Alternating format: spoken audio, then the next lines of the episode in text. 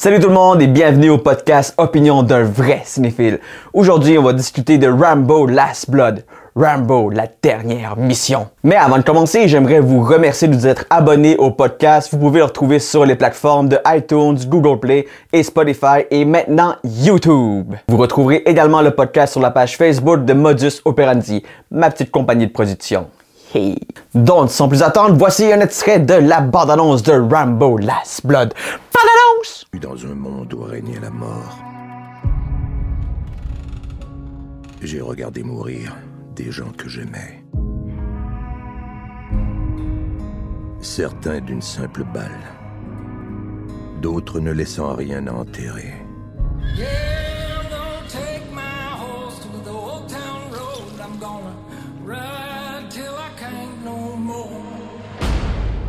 Toutes ces années, j'ai gardé mes secrets bien enfouis. Mais le moment est venu d'affronter mon passé. Et tous ceux qui me cherchent vont trouver la mort.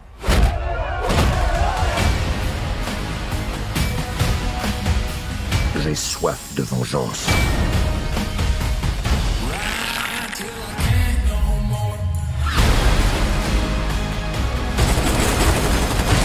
Veux qu'ils sachent que la mort approche.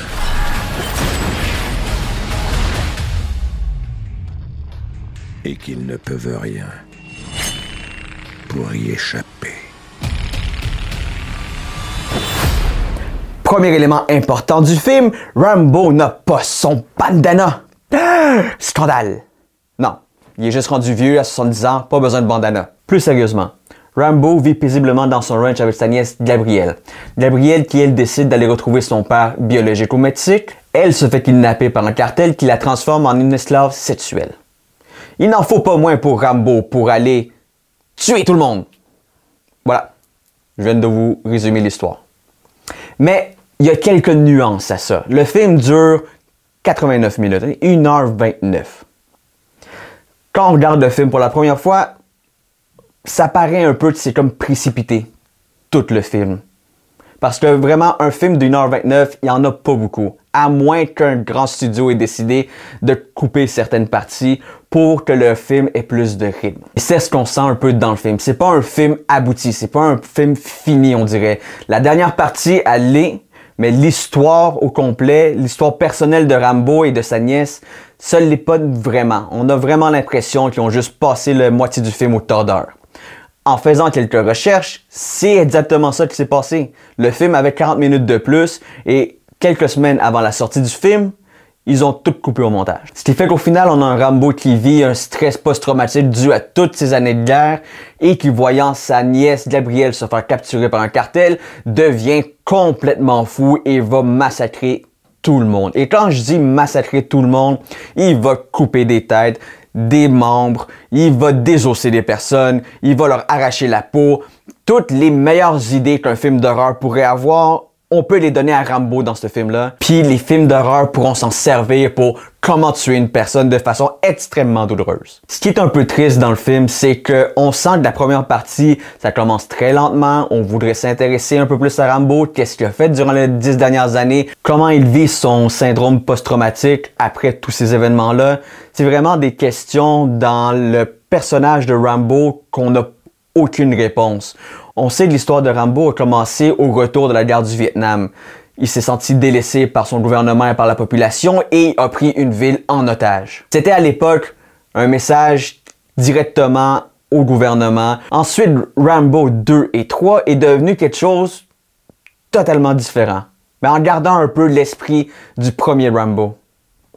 Le 2 et le 3, on a vu l'arrivée des méchants russes, l'ennemi juré des Américains, et Rambo allait sauver Ça a propulsé le personnage de Rambo en tant que héros de film d'action et Sylvester Stallone. J'adore Sylvester Stallone. Vraiment, étant jeune puis voyant Rambo tirer avec son bazooka, avec son arc, c'était magnifique. J'adorais ça. Dans Rambo 4, on a vu un Rambo violent. Un Rambo abandonné, reclus, qui vient en aide à un groupe humanitaire en Birmanie. Et là, c'est un massacre. C'était le premier Rambo rated R, où est-ce qu'on y avait du gore, il y avait du sang, et Rambo s'est donné à cœur joie pour faire exploser des corps. C'est le même genre de violence qu'on retrouve dans Rambo 5, qui est Rambo Last Blood. Et là-dessus, moi je suis relativement content de voir Rambo violent. Ça a du sens de voir un personnage revenu de la guerre qui s'en prend à des cartels, à des armées, être d'une telle violence. Moi je trouvais que ça avait du sens. Si j'en reviens à Rambo Last Blood, puis qu'on se remémore les anciens Rambo, on comprend que c'est un homme avec un problème psychologique. Même que dans le film, il prend des pilules et il dit clairement que si ça serait pas de sa famille, il pèterait un plomb. Dans le fond, le film me déçoit un peu parce qu'on aurait eu l'opportunité de vraiment rentrer dans le personnage de Rambo, rentrer dans sa psychologie, tout ce que ces années ont fait sur lui, comment il vit ça aujourd'hui dans l'Amérique qu'on connaît en ce moment. Je trouve qu'il y a un bon film de caché dans ce mauvais film-là. Ça reste que c'est divertissant quand même? En une heure et demie, on a une tonne de morts, on a plein d'actions, c'est short and sweet, on tue plein de monde, c'est vraiment le fun à regarder. C'est un film, on s'entend. Faut pas s'attendre à autre chose. Mais j'aurais quand même voulu qu'on plonge un peu plus dans la psychologie du personnage. Il me semble que c'était une belle occasion de le faire. Pour finir, j'accorde au film une note de 5 sur 10. Même si je sais qu'il y a un potentiel pour que ça, soit un autre film, que ce soit quelque chose de différent. Même si Sylvester Stallone, dans son post Instagram, a clairement dit que John Rambo était atteint du syndrome post-traumatique. Mais ça fait quand même un bon divertissement. 5 sur 10, peut-être même 6. Puis si vous êtes vraiment difficile, mettez-y un 3. C'est ce qui conclut notre épisode. Je vous remercie d'avoir été à l'écoute. Vous pouvez suivre le podcast sur iTunes, Google Play et Spotify, sur ma chaîne YouTube et également sur la page Facebook de Modus Operandi. Je vous remercie beaucoup. C'était Opinion d'un vrai cinéphile. Mon nom est Nicolas Tomaillard. Ciao!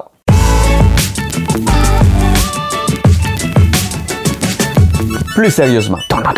Plus sérieusement. Plus sérieusement.